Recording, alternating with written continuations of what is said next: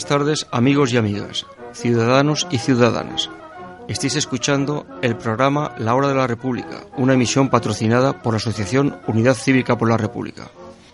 Este programa quiere ser un modesto instrumento en la recuperación de la memoria histórica y en la difusión de los valores republicanos de libertad, igualdad y fraternidad, laicidad y federalismo, así como la construcción de la propuesta republicana para hacer posible la Tercera República Española.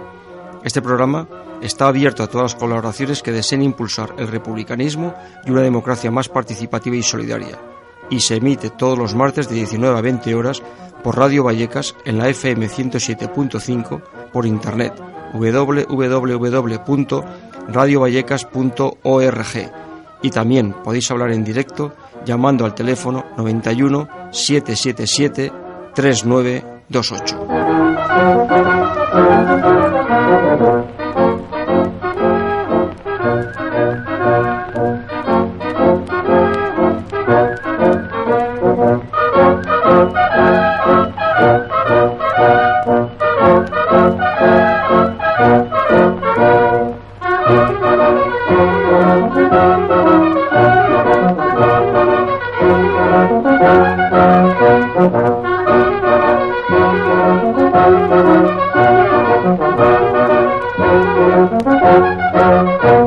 Buenas tardes. Radio Vallecas 107.5 de la FM y esto es la hora de la República, como todos los martes, desde esta hora 19 dos minutos en el reloj de nuestro estudio y hasta las 20 horas.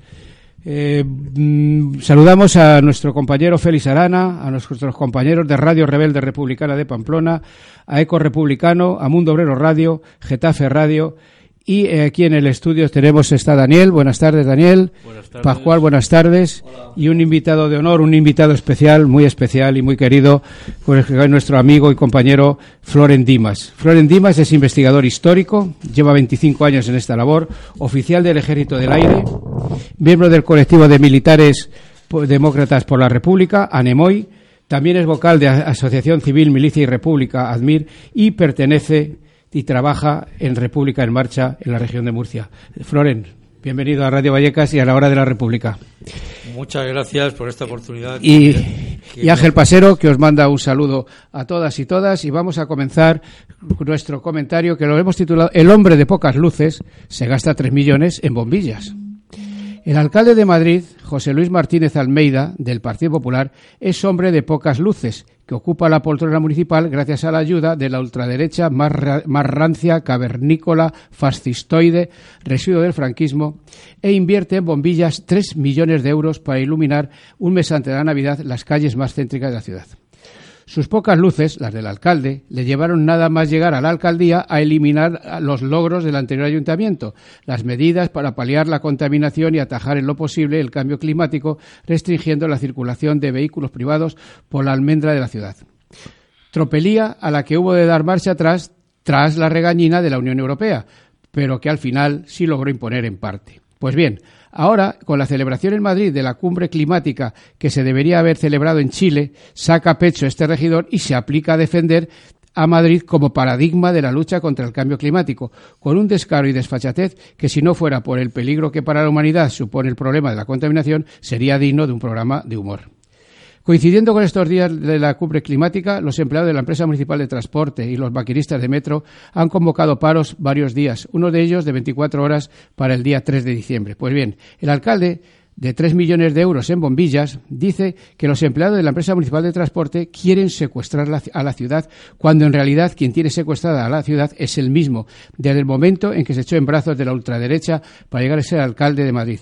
El que él, que es del PP, sabe cómo es esta derecha, una derecha de corrupción y, es la, y la derecha de un, que no es, de un, no es normal no trabaja para el ciudadano, sino para sus propios intereses. Este señor de pocas luces falta a la verdad cuando habla de la huelga de la MT. la anterior corporación municipal dejó las, las, arcas de esa empresa muy saneadas. Cuando ha llegado el PP, enseguida empezó a generar pérdidas y, y argumentan que las pérdidas son debidas a las nóminas de los trabajadores. Y ocultan que han creado tres nuevas direcciones y dos nuevas subdirecciones para incorporar a cinco nuevos y costosos directivos, suponemos que amiguetes, para los que no falta dinero para sus suculentos sueldos. Esto es, esto es intentar deteriorar la empresa para tener argumentos para su privatización, mientras 250 nuevos conductores y conductoras que aprobaron la correspondiente oposición esperan ser llamados para incorporarse a sus puestos de trabajo, cuando para el buen funcionamiento de esta empresa faltan 700 conductores y conductoras. Claro, claro está que esto no es nada comparado con mandar con saña el arrancar las placas de los nombres de hombres y mujeres asesinados por el fascismo del Memorial Cementerio del Este. Me niego a decir Cementerio de la Almudena, algo indigno que le califica como persona. A los republicanos se les achaca el mantra de que todo, es, todo este caos político, la solución está en la República.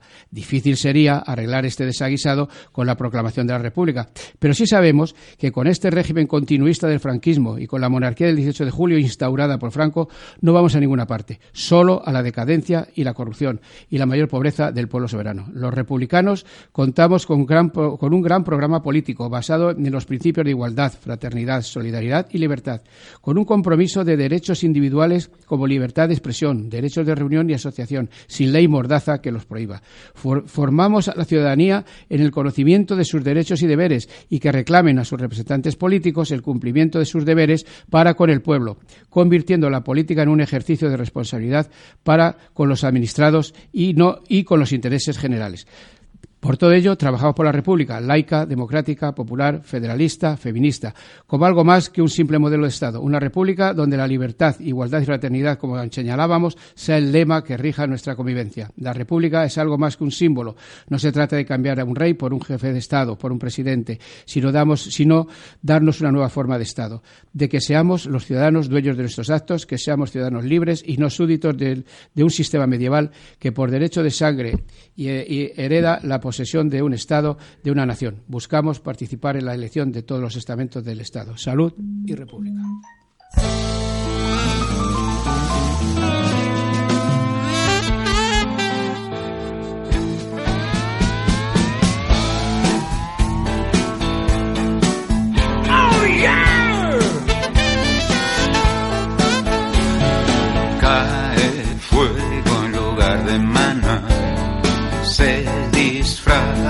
El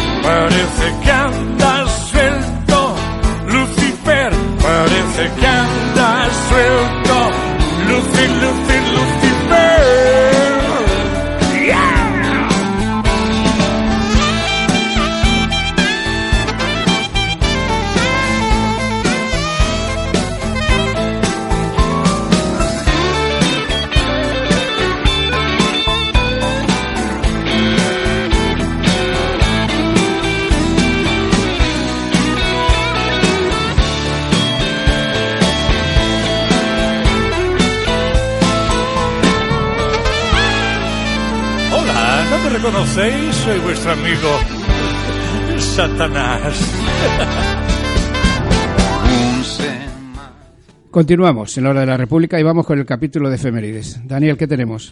Pues empezamos con la manifestación que hubo ayer, 25 de noviembre, lunes, Día Internacional contra la Violencia Machista, no solo en el Estado español, sino en todo el mundo. También grandes manifestaciones en un momento en el que hemos visto la entrada del fascismo en las instituciones y cómo van recortando nuestros derechos y especialmente a las personas más vulnerables, mujeres, inmigrantes y obreros.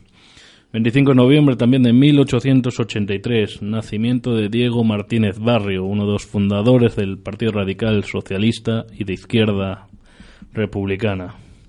25 de noviembre de 2016 muere el comandante Fidel Castro, una de las grandes figuras del siglo XX, tanto a nivel internacional como a nivel latinoamericano y también como referente de la izquierda ahora que vamos perdiendo. Día 24 de noviembre de 2016 también muere el camarada, poeta y amigo Marco Sana, uno de los presos más creo que el preso, ¿no? Que tiene estuvo más años Dice en cárceles. hay- aunque hay algunos, hay algunos que también estuvieron esa época. 27 de noviembre de 1891, nacimiento de Pedro Salinas, poeta de la generación del 27. 28 de noviembre de 1820, nace uno de nuestros referentes. Nosotros, nace Federico Engels. Todos nos conocemos marxistas, pero Engels siempre es el hermano olvidado, que siempre nos olvidamos de él. También, 29 de noviembre de 1879, nace Mateo Morral, conocido por intentar atentar contra Alfonso XIII en 1901. Y ya 1 de diciembre del año 2002, una tragedia en Galicia, del hundimiento del prestigio en movimiento, hundimiento del movimiento Nunca Más, que no se acaba. Recuerda también que solo ahora que estamos también con el tema de emergencia climática, de que no tenemos un planeta B. Vi una, una efeméride. El día, 10 el día 27 de noviembre de 1960 nació Joséchu Arriola Viso. Joséchu Arriola Viso es eh, un gran fotógrafo, un, re- un periodista gráfico que sabe interpretar con su cámara la realidad de la información. Eh, Joséchu, además, es el, es el técnico que tenemos aquí en la, en la emisora, el, técnico de la Hora de la República. Eh, como digo, gran fotógrafo, gran periodista y sobre todo Joséchu, gran amigo. Felicidades, compañero, a por otros 59.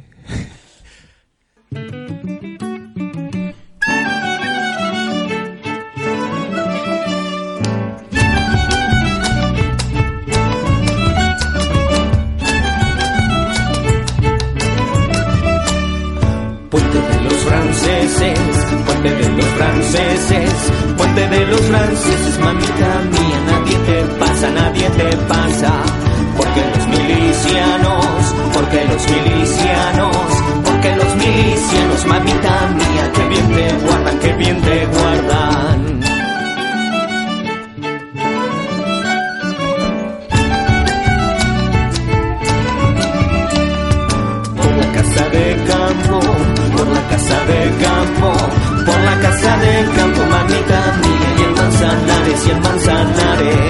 Quieren pasar los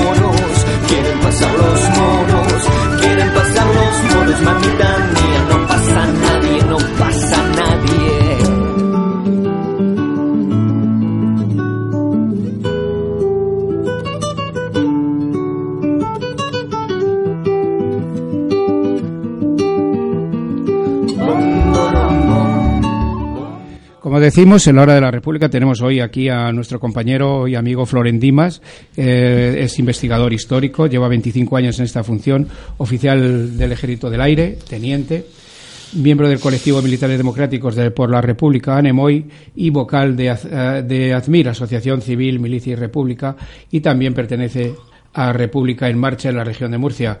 Floren, buenas noches nuevamente. Bienvenido aquí a la hora de la República. ¿Y qué te ha traído por Madrid? Pues buenas noches y un cordial, un primer y cordial saludo para todos nuestros oyentes. Pues me ha traído eh, una cita que tengo con la Armada, pero no con la Armada actual, sino con la Armada Republicana. Y ese material, como investigador que, que llevo ya muchos años en este tema, pues me trae a los documentos, a los expedientes personales de los que fueron los primeros, vamos, fueron los, los, los, los mandos del cuerpo general y auxiliares eh, más importantes de la flota republicana en la jurisdicción central en Madrid. Y muchos de ellos también actuaron en el arsenal de Cartagena posteriormente, al inicio de la, de la guerra. Y he venido al archivo, al archivo central del cuartel general de la Armada, precisamente con un listado previo que, que enviamos un, un compañero investigador que vive en Almuñeca, Granada, eh, al que mando un saludo desde estas ondas, que seguro que nos están escuchando con el enlace que les he enviado, eh, José Manuel. Y bueno, mm, allí hemos estado desde las 9 hasta las 2, que tiene un horario pues bastante amplio, eh, viendo el material que nos han dejado ver. Aproximadamente el 50%.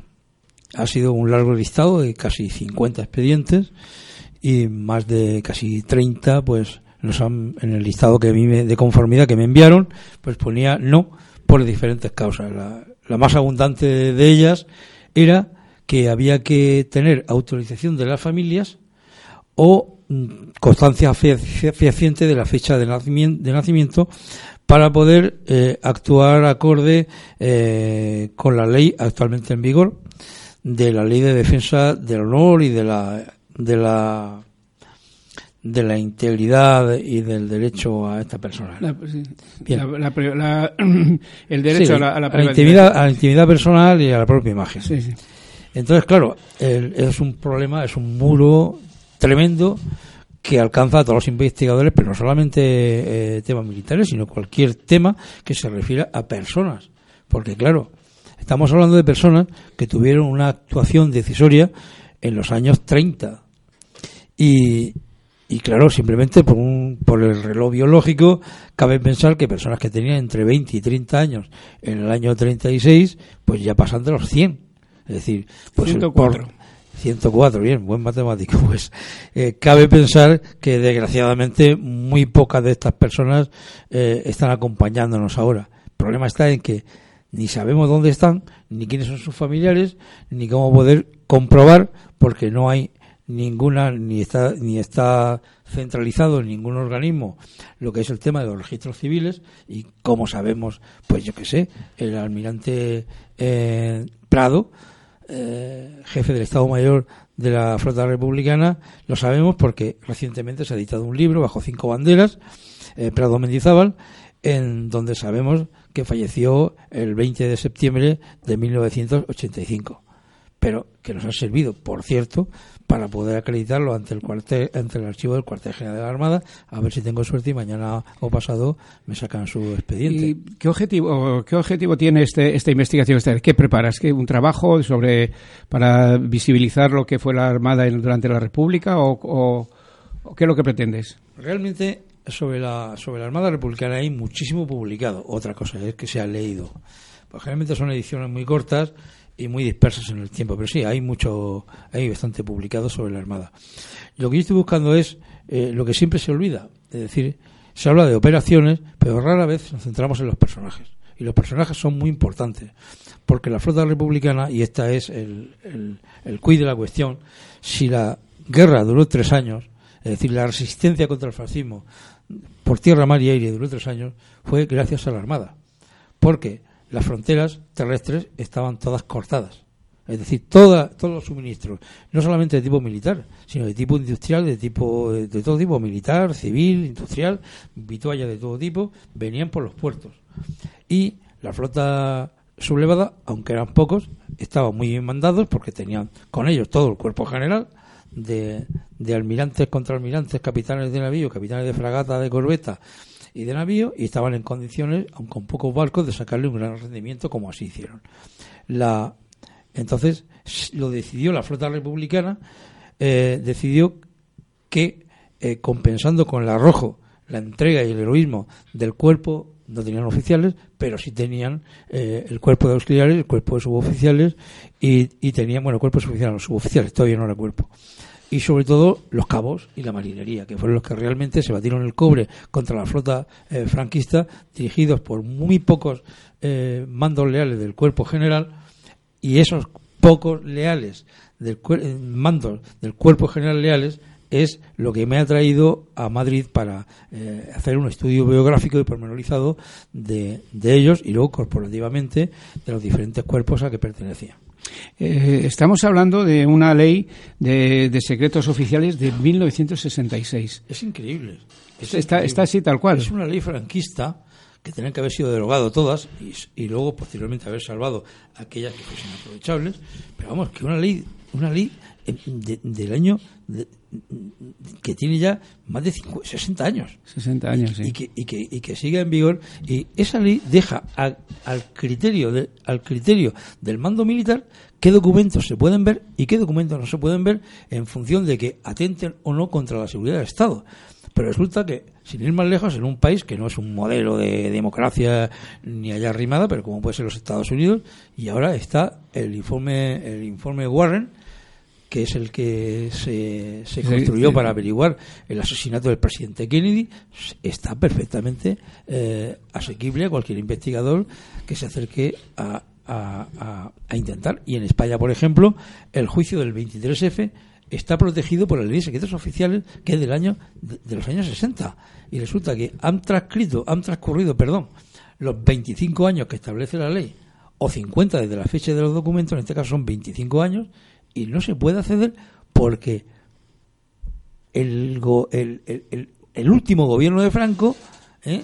decretó que eso era secreto de Estado y los posteriores que ha habido durante la democracia han mantenido ese sello de, de- no de reserva sino de secreto y ningún investigador puede claro por eso existe la convicción de que en el caso del 23F nunca sabremos todos los hilos de la trama no los conoceremos Efectivamente.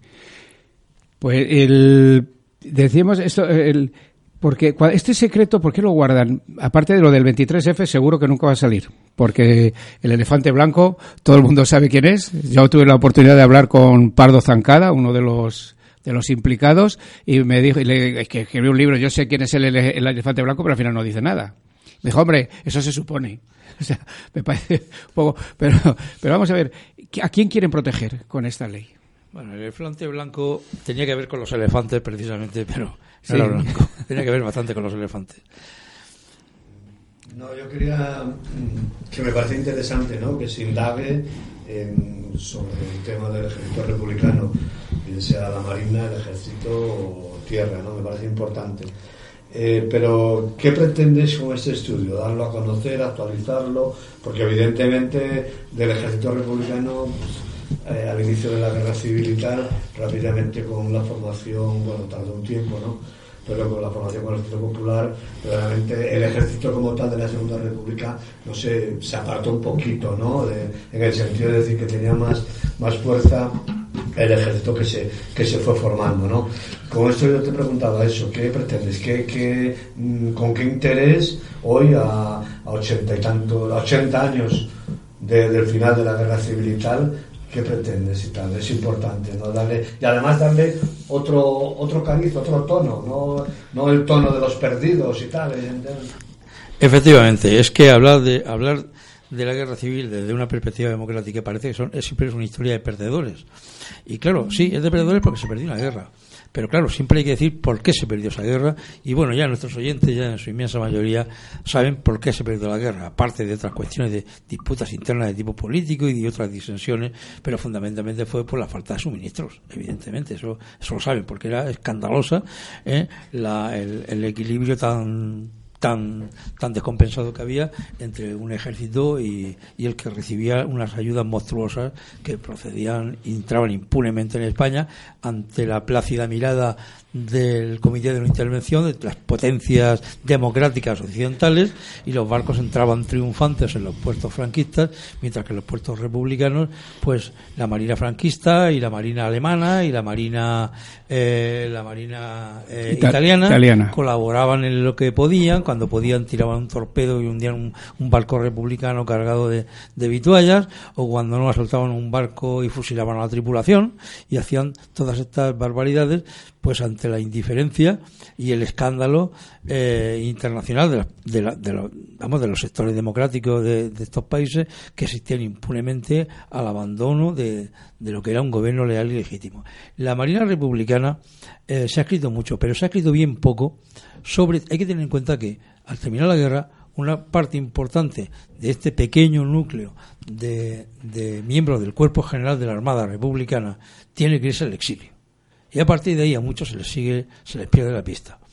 Algunos de ellos, eh, bien, una vez que muere Franco, y algunos, ya cuando Franco está ya, es maduro, ya, ya en los últimos años del franquismo, solicitan eh, su regreso a España. Algunos lo hacen en vida de Franco.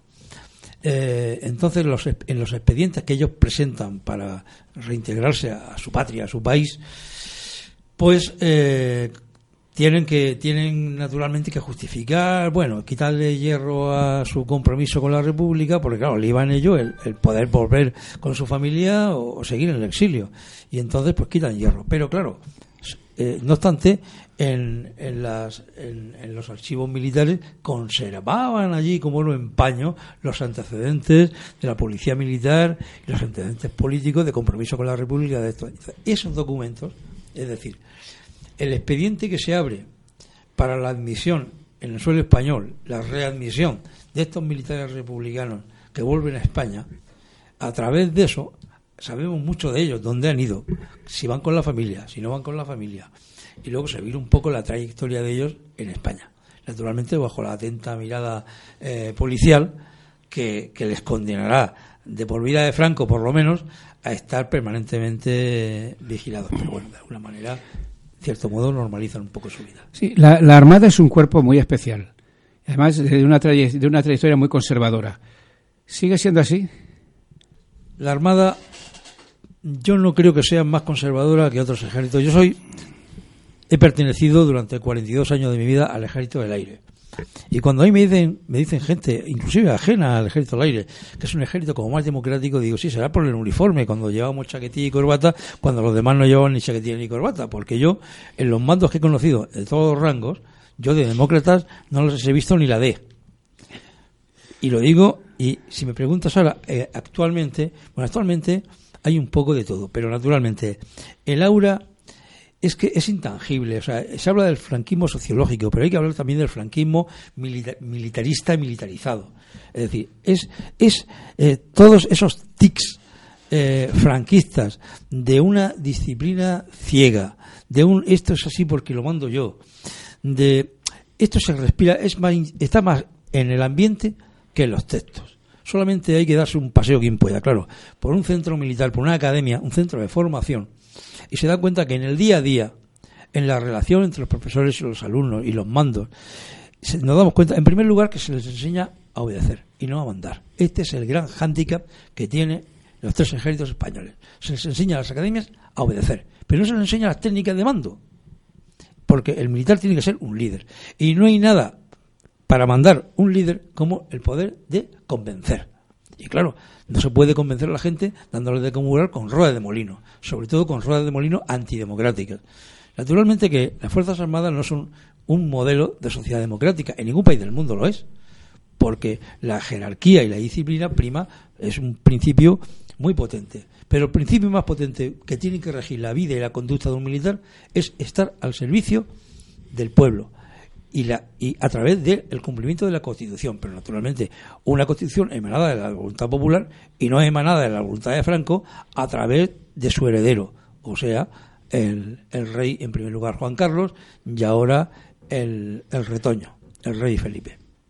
Yo creo que hay una gran, una gran tarea por hacer que es la gran reforma de las Fuerzas Armadas que empieza por cambiar la mentalidad de las academias, de los centros, convertirlos naturalmente en reductos de formación en democracia y yo estoy plenamente convencido de que con el actual sistema eh, político y social que tenemos en España eso nunca se conseguirá, salvo que haya una república. Entonces podremos hablar de hacer una reforma militar en profundidad. Sí, eh, decíamos que la, la, democracia, la, la, democracia en las Fuerzas Armadas. Lo vamos a hablar ahora, después de esta pausa y de la otra intervención que tenemos, con el caso de nuestro compañero y amigo, el cabo del Ejército de Tierra, Marco Antonio Santos Soto, que ha sido, eh, que, bueno, pues que ha sido expulsado del, del Ejército. Lo vamos a analizar ahora. Vamos con una pausa musical y la intervención del profesor de Blas.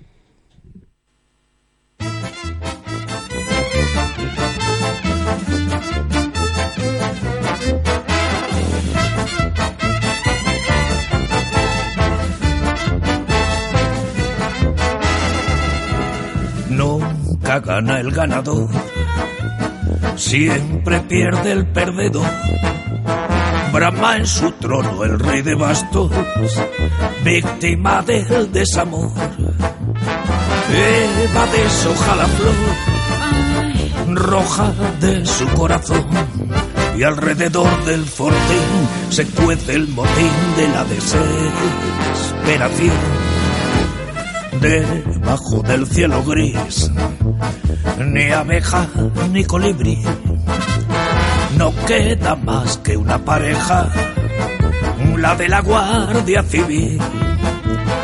Desde que se ha muerto el mar, la vida no tiene sal y reina un orden letal, sin risa ni azar ni ganas de volver a blasfemar. Tiempo después de amanecer, la cosa está más negra que antes de ayer. Se marchitó 19 horas y 31 minutos en la hora de la República, aquí en Radio Vallecas, 107.5 de la FM, y tenemos ya eh, para que nos hable de la historia que nos marca de por vida a Jesús de Blas, que es doctor en, en Económicas y profesor de Geografía e Historia en el Instituto Joaquín Rodrigo de Vicálvaro. Jesús, buenas tardes. Muy buenas tardes, Ángel. Adelante con tu crónica, con, Venga, tu, vamos. con tu análisis. Mira, hoy vamos a hablar sobre la fundación de la Internacional Comunista en Moscú en el año 1919. Y este hecho estuvo eh, vinculado al triunfo de la Revolución Rusa del año 17, que según el calendario eh, gregoriano de Occidente sucedió en el mes de noviembre, aunque habitualmente nos refiramos a ella como Revolución de Octubre, ¿no? siguiendo el calendario ortodoxo que había en Rusia en ese momento. Por ese motivo hemos elegido hablar en este programa todavía de noviembre, eh, mes de aniversario de la Revolución Rusa, de la fundación de la Internacional Comunista, de la que se han cumplido justamente este año 100 años, ¿no? Me voy a basar en un artículo que ha publicado la revista Descubrir la Historia, ya hace hace ya unas semanas. Eh, entre los días 2 y 6 de marzo del año 19 se celebró en Moscú el Congreso de Fundación de la Internacional Comunista, también llamada Tercera Internacional o Cominter, por la transcripción de sus siglas en ruso. Los dirigentes bolcheviques, al mismo tiempo que tenía lugar la Conferencia de Paz de París, que ponía fin a la Primera Guerra Mundial, la Rusia soviética había sido excluida, llamaban a la solidaridad de las organizaciones obreras de todo el mundo. El Congreso, al que asistieron una treintena larga de delegaciones de partidos comunistas, socialdemócratas y de otros colectivos afines más minoritarios, se celebró en el momento más álgido de la guerra civil que asoló al territorio de Rusia, en el que los ejércitos blancos, contando con el apoyo de las potencias imperialistas aliadas en la Entente, Francia, Reino Unido, Japón y Estados Unidos, se enfrentaron al ejército rojo. Tanto la Rusia soviética como Alemania habían sido excluidas de las deliberaciones de la Conferencia de París. Alemania lo había sido en tanto que país derrotado y Rusia al considerar los aliados que había traicionado a la Entente firmando la paz de Brest-Litovsk con los imperios centrales en el año 18, antes de que finalizara la contienda. Pero este hecho respondía a la aspiración de los obreros y campesinos rusos que habían protagonizado la revolución de 1917, entre otros motivos, por su anhelo de paz frente a la carnicería imperialista. De hecho, las dos organizaciones numéricamente más importantes que participaron fueron las de los dos países excluidos de Versalles, el Partido Comunista Bolchevique y el Partido Comunista Alemán, KPD, fundado en 1 de enero del año 19 por Rosa Luxemburgo y Karl eh, Liebknecht, asesinados tan solo unas semanas después, a los que el Congreso de Fundación rindió un caluroso homenaje en la primera sesión inaugurada por Lenin. La llegada de las delegaciones al Congreso fue muy complicada por la situación de guerra y cerco militar a la Unión Soviética, a la Rusia soviética. Por eso el Congreso fue sobre todo un acto de afirmación de la voluntad de querer organizar una nueva internacional obrera ante el fracaso de la Segunda Internacional y de los viejos partidos que la integraban, que fueron arrastrados a apoyar a sus respectivos gobiernos en la guerra imperialista. Sin embargo, su constitución se convirtió en un catalizador que empujó a muchas organizaciones obreras a solicitar la adhesión. Por ese motivo, en el segundo congreso celebrado esta vez en Petrogrado, en julio del año siguiente, 1920, ante la demanda de adhesión por parte de grupos y partidos de todo el mundo, entre ellos, por ejemplo, la Agrupación Socialista Madrileña y la Federación de Juventudes Socialistas del PSOE, eh, se establecieron las 21 polémicas eh, condiciones de admisión de partidos a la internacional redactadas por Lenin y cuyo objetivo fue poner un filtro para evitar que se integraran organizaciones que los líderes bolcheviques consideraban de dudosa voluntad revolucionaria. sería en el tercer congreso celebrado en el año 21, en la guerra civil, con la guerra civil ya finalizada, cuando ante el nuevo ascenso revolucionario del movimiento obrero, en muchos países se definiría la política de Frente Único Obrero, es decir, la política dirigida a conseguir la mayor unidad posible de las diferentes organizaciones obreras para hacer frente a la burguesía y al imperialismo. Era el momento en el que se reiniciaba la revolución Alemania. En el norte de Italia se daba el movimiento de ocupación de fábricas y estallaban importantes movimientos huelguísticos en Francia y Reino Unido, país que además en el, el año 19 y el 21 vivió un movimiento revolucionario en Irlanda que se convertiría en una gran independencia hasta la proclamación y posterior reconocimiento de la República Irlandesa en la parte sur de la isla. Tras la muerte de Lenin y el giro a la dictadura stalinista, la Internacional Comunista fue también víctima de la política ultrasectaria impuesta por la dirección soviética a sus organizaciones, en particular en Alemania, donde el Partido Comunista Alemán acusaba a la socialdemocracia de socialfascista, impidiendo así una acción en común contra el ascenso nazi. Pero tras la llegada de Hitler a la Cancillería en el año 33 y la represión de todas las organizaciones de la izquierda y democráticas, se produjo un nuevo giro de la Internacional Comunista, en este caso hacia la política de los frentes populares. Si hasta entonces había sido imposible poder llegar a acuerdos con organizaciones socialistas, ahora iba a ser posible llegar a acuerdos incluso con sectores burgueses liberales. El resultado fue la formación de los frentes populares en Francia en el año 35 y después en España en el 36. Este nuevo giro hacia una política de acercamiento a la burguesía liberal tuvo una recompensa con el reconocimiento diplomático de la Unión Soviética por parte de los Estados Unidos y su admisión en la Sociedad de Naciones en el año 34, de la que había sido excluida al ser considerada por los aliados como un país traidor por haber firmado la paz por separado con los imperios centrales en Brest-Litovsk.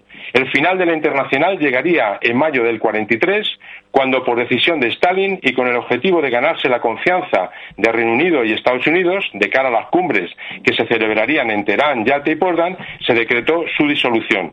Como se puede ver, la evolución de la Cominter iría de la mano de la evolución de la propia Unión Soviética. Si alguien quisiera tener más documentación, hay una edición que se puede encontrar en Internet que son tesis, manifiestos y resoluciones adoptados por los cuatro primeros congresos de la Internacional Comunista. Eh, pues era eso. Muchas gracias. Gracias a ti, Jesús. Venga, hasta la siguiente. Hasta tu próxima, hasta tu próxima intervención.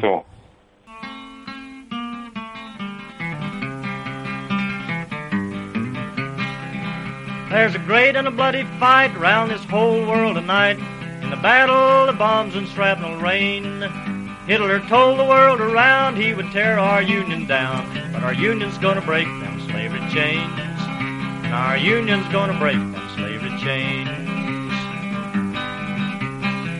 I walked up on a mountain in the middle of the sky. Could see every farm and every town. I could see all the people in this whole wide world. That's a union that'll tear the fascists down, down, down. That's a union that'll tear the fascists down. When I think of the men and the ships going down while the Russians fight on across the Don, there's London in ruins and Paris in chains. Good people, what are we waiting on? Good people, what are we waiting on?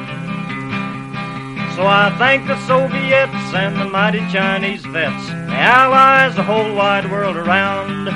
To the battling British, thanks, you can have 10 million Yanks if it takes them to tear the fascists down, down, down. If it takes them to tear the fascists down.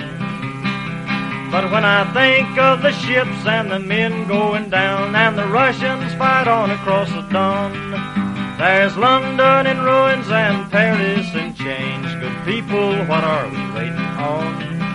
Good people, what are we waiting on? So I thank the Soviets and the mighty Chinese vets, the Allies, the whole wide world around.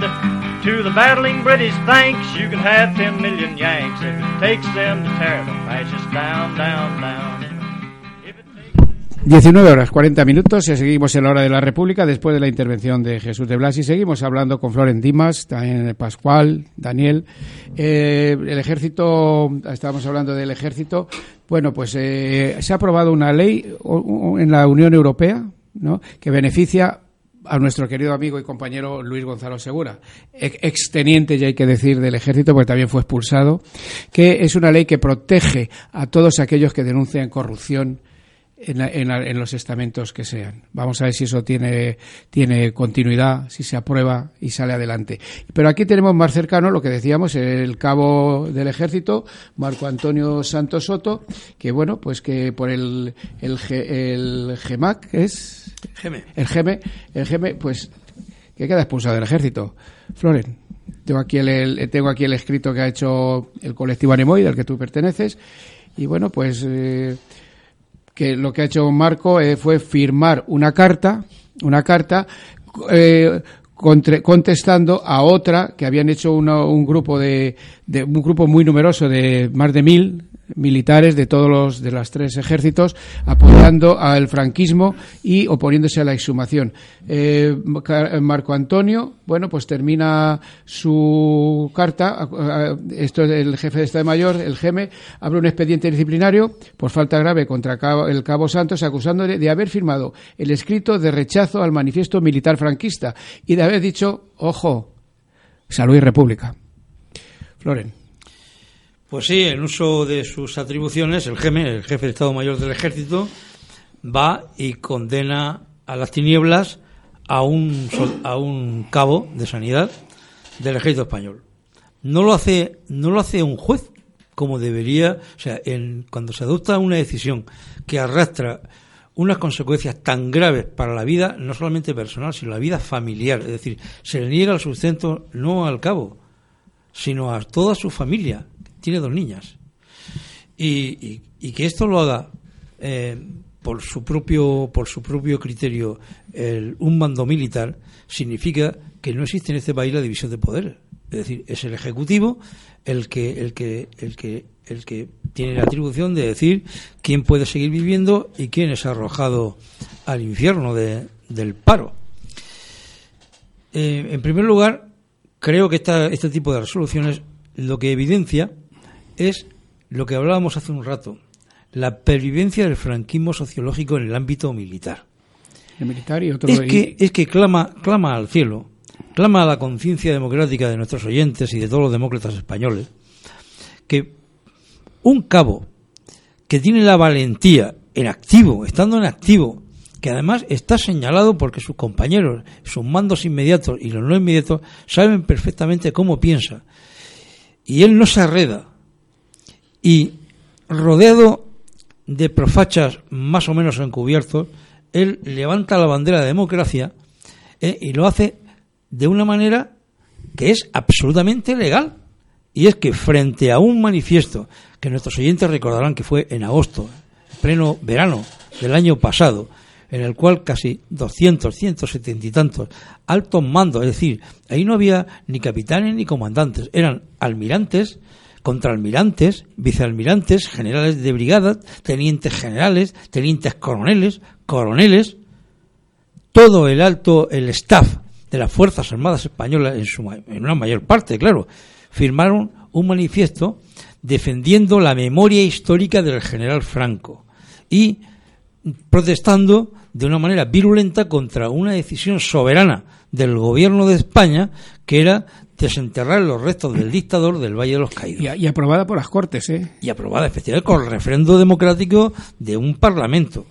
Y estos señores, de los cuales algunos estaban en la reserva, es decir, todavía bajo la cintura de la disciplina militar, se permiten el lujo de, de hacer frente a una decisión de un gobierno y encima en defensa de un, no de un dictador, sino de un dictador y de una dictadura, con todas las consecuencias que eso entraña el número se fue sumando hasta llegar a cerca, a sobrepasar, perdón, cerca no, sobrepasó los mil a menos de seis meses de agosto. O sea, ya por, por, enero, febrero del año siguiente ya eran más de mil los altos mandos ya y empezaron a sumarse capitanes, comandantes, tenientes coroneles, algunos suboficiales a sumarse. Pero claro, estamos hablando de que ahí está el staff de las unidades de los ejércitos de tierra, de la Armada y del Ejército del Aire, que al día después de pasar de la reserva a retirados, se apresuran a firmar ese, ese manifiesto. ¿Qué significa? Que el día de antes eran, estaban vistiendo el uniforme, pero dentro de ellos anidaba el espíritu profranquista redomado que certifican con esa eh, con esa, ese manifiesto de adhesión a la memoria de Franco. Y hay un cabo que se juega su seguridad personal, se juega que lo arresten, que lo que le corten el acceso a poder ver a su familia mediante el arresto, que se pone a sanciones más graves como la que finalmente se ha ejecutado. Y simplemente es por firmar otra carta de un colectivo muchísimo más reducido de militares demócratas que precisamente protestan, como he protestado yo y otros muchos, ¿eh? Y se, y se quiero decir, se, se desinhiben de ese manifiesto diciendo que no todo el monte es orégano, porque es verdad que se transmite a la sociedad civil la imagen de que todos los militares son todos fascistas redomados. Y no es cierto. Es verdad que una buena parte del sector militar, de los militares profesionales, pues tienen esa impronta que muchos de ellos es que la han mamado durante su permanencia en las Fuerzas Armadas. Antes no pensaban de esa manera pero la mayoría de una parte importante de los ejércitos es demócrata. Lo que pasa es que están callados, están acobardados y precisamente con una medida, con una medida de este calibre como es expulsar de las Fuerzas Armadas a un cabo profesional es un aviso a navegantes de que aquí el que se mueva no va a salir en la foto. Por lo tanto, desde estos micrófonos y creo que compartiendo el sentido de todos mis compañeros y de Radio Vallecas, vaya un abrazo para nuestro compañero el Cabo Santos, porque es valiente, porque se merece esta solidaridad que todos desde aquí le, manifestamos y desde luego nuestro llamamiento a que la sociedad civil sea consciente de que tiene, tenemos que proteger a los demócratas que denuncian la corrupción, que denuncian el franquismo y que están dispuestos a arriesgarse y a, bueno a, sufrir las consecuencias, pero para ser coherentes y para no dejar pasar una vez más el franquismo dentro de las Fuerzas Armadas. El abrazo este que nos solidarizamos con, con Marco, ya hemos eh, hablado con él y lo sabe. ¿Queréis comentar algo? Sí, al hilo de esto. muy fuerte, ¿no? Porque yo me pregunto qué ha hecho el gobierno del PSOE al respecto cuando tantas voces militares... Pues, eh, perdón, es la, ministra la que tiene que dar luego el visto bueno, ¿no? Sí, la ministra, la ministra de, Defensa. la, que tenía que, haber tomado cartas en el asunto, ¿no? ¿Qué ha hecho? Nada. ¿Qué, qué voces se han, se han, sentido en este país con respecto a esta postura fáctica, fáctica de unos militares progolpistas? Porque es que hay que llamarlo así, tal. De hecho, luego lo hemos visto a posteriori en las elecciones, como de esos militares algunos han salido diputados por Vox, un gobierno neofranquista y, además fascista a la vez. Entonces, la verdad me pregunto desde aquí, ¿qué gobierno tenemos? O sea, parece ser que no ha pasado, que no, en esos 40 años de democracia, entre comillas, no ha valido para nada. Seguimos anclados, digamos, a un régimen militar golpista. Pues seguimos, como hemos, como dice Pascual, es que seguimos igual, pero también seguimos igual porque no hay una respuesta organizada también de la sociedad civil el caso, por ejemplo, de Flore, de Marcos, Marco, Marco Antonio, de Marco Antonio o el caso de Luis Segura, no, ellos han encontrado que en la a la hora de hacer esa denuncia, esa voz que han intentado romper contra ese muro de censura que ha tenido siempre el ejército, se han encontrado solos porque no ha habido ni una respuesta de la sociedad civil, de una sociedad que pueda reclamar que exista eh, una lucha contra la corrupción, incluso también de partidos y colectivos que a pesar de que puedan hacerlo, no encuentran ese apoyo. Ellos se encuentran solos ante ese peligro y encontramos que la gente común, la que por, suele, la gente común, la sociedad civil en general, agacha la cabeza, lo olvida y sigue tragando, sigue tragando y hemos visto y sin esa conciencia crítica, sin esa idea, pues surge el caldo de fascismo de Vox. El caldo de fascismo de Vox que curiosamente donde más se ha alimentado es en los barrios obreros. Los barrios obreros. No, no, olvidemos que, la, que las tres subes rojas son Vicálvaro, Vallecas y Villaverde. Y en esas tres subes rojas, al menos en la de Vicálvaro, han sacado unos tres, unos tres mil votos. Cuidado, y es, y es, y es un, es un barrio netamente obrero, aunque ahora tiene una clase, una, entre comillas, una clase media, que están entrampados hasta 40 años o más en con unas hipotecas, pero viven en una zona eh, urbanizable, residencial, y siempre, y le abre la puerta o un negro, sin ánimo de, de ofender, o uno de un país del este, o un sudamericano que le sale a la puerta, le coge las bolsas a la señora y esa gente luego no vota no vota izquierda ¿eh? Pero también hemos eh, ahí es fallo también de las organizaciones de izquierda, sobre todo en estos cuatro últimos años de gobierno, de estos gobiernos del cambio que han visto y esto se ocurre y esto es así. Do- do- dos años, dos años desde la moción de censura. No, que- cuatro años de, digo, del gobierno, Ah. municipales, Ah, y del gobierno municipal, eso el sí, caso sí. nuestro, de que nosotros el problema que el problema que tiene la izquierda al entrar en el gobierno, el caso por ejemplo, es olvidar esos barrios populares y obreros que son los que le alzan, porque ellos en los si en cuatro años de gobierno ven que las condiciones laborales o las condiciones de su barrio siguen iguales, no es que vayan a votar de derecha, sino que eso le va a provocar una desafección, evita que ellos vayan a votar porque se sienten excluidos del propio sistema. Y eso al final es el caldo de cultivo del fascismo y de la extrema derecha. Y a lo mejor falta un trabajo de campo tanto de organizaciones y de, auto, Eso de es eh, autoorganización. una labor que, bueno, sería, tenemos ya, ya estamos en el final, pero que sería muy interesante hablar de toda la- todo el periodo de la transición, cómo se hizo, a dónde nos, a dónde nos, a dónde nos ha llevado y dónde estamos.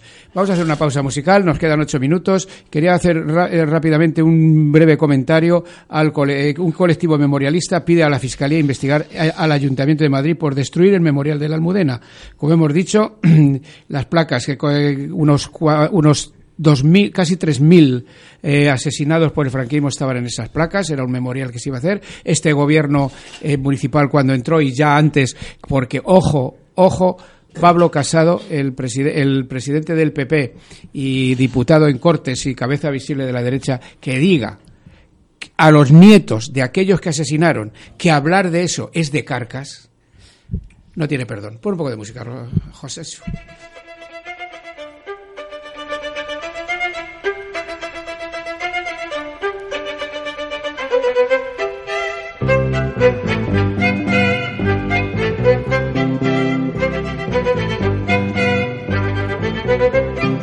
Usted vive en un palacio y yo tengo que alquilar algo peor que una chabola donde apenas puedo entrar.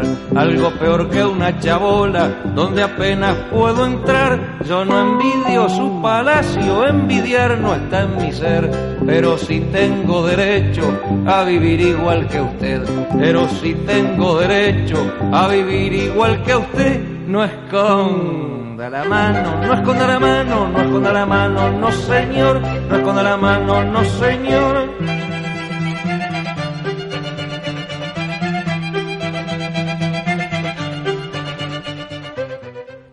Sí, son, eh, estamos en la recta final, pero no, vamos a hacer un comentario al hilo de esto que, que he dicho yo antes de pasar a la, a la música. Es la equiparación que quieren hacer el, el alcalde, el actual alcalde de Madrid con las víctimas.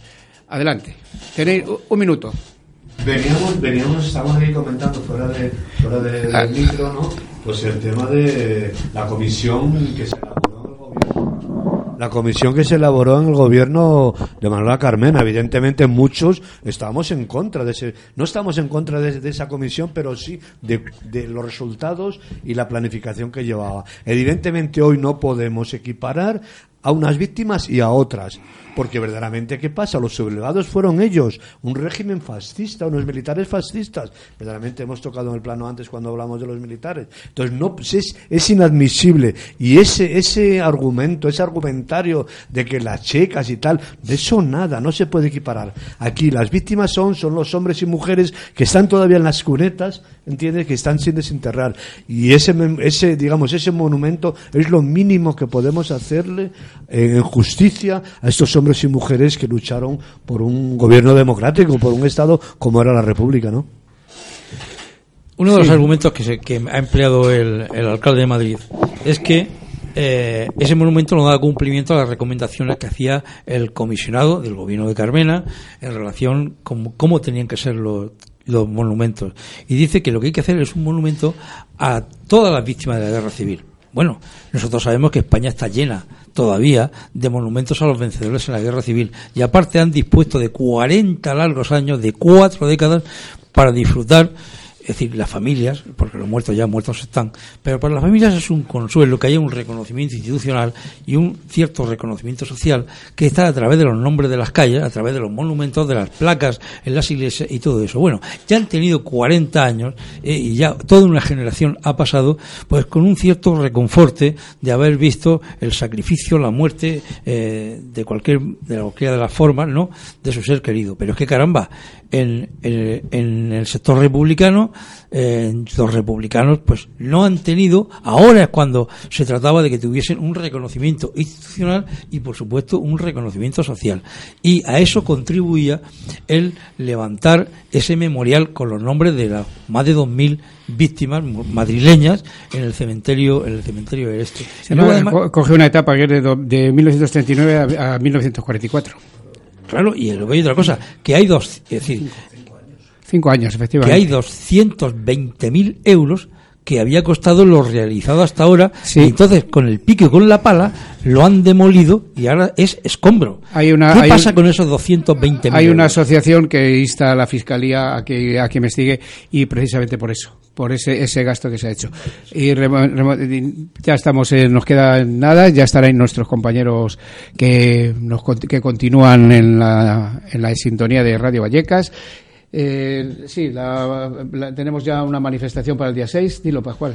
Sí, eh, este. Yo, hablando de, de lo que estábamos hablando, cogiendo el hilo y tal, sí tengo que decir, tenemos que decir, porque la manifestación del día 6 de diciembre en contra de esta constitución monárquica posfranquista y por la Tercera República se va a celebrar en Madrid a las 12 de la mañana, el día 6, repito, desde Cibeles, Gran Vía, eh, Callao. y acabará en la Puerta del Sol, donde habrá un manifiesto con respecto a lo que pensamos los republicanos y republicanas de Madrid, ¿no? Lo, lo, anunciaremos el próximo. Eh, una, una, cuestión muy importante es una de las consignas que tenemos, digamos, en el cartel, que es unidad para combatir al fascismo, porque no lo podemos dejar de, de lado. Así es, pues hasta aquí, la hora de la República, son las 19 horas 57 minutos. Eh, muchas gracias a todos los que están aquí. Dimas, Floren Dimas, encantadísimo de tenerte y ya sabes que esta es tu casa. Ya te entrevistamos una vez por teléfono, pero nos gusta más tenerte aquí. Lo que pasa es que vive en, en Murcia, en Águilas. Eh, Pascual, muchas gracias. Daniel, muchas gracias. José Chu, fenomenal. Ángel Pasero, con manda un abrazo a todas y todas. Y no quiero terminar sin, bueno, pues oye, espero que os haya gustado este programa. Y España, pues retrocede a la Edad Media. Militares franquistas, banderas a media asta y políticos rindiéndose a los pies de la muerte de Cristo, denuncias y condenas por blasfemia, presos políticos, censura, represión. Así lo publica el The, Guardian, el rotativo inglés, y así nos ven desde fuera. Somos la vergüenza del primer mundo. Y a, propósito de la violencia machista y del día de ayer, que fue la, el, donde se celebró el día este contra esta violencia, ¿qué pasaría si eh, en un solo año se mataran 94 militares, 94 políticos, 94 jueces, o que 94 clérigos católicos fueran asesinados. ¿Puedes imaginárselo? Yo sí puedo. Se removería Roma con Santiago. Ángel Pasero manda un abrazo a todos y todas y hasta la semana próxima si el padre Lenin quiere.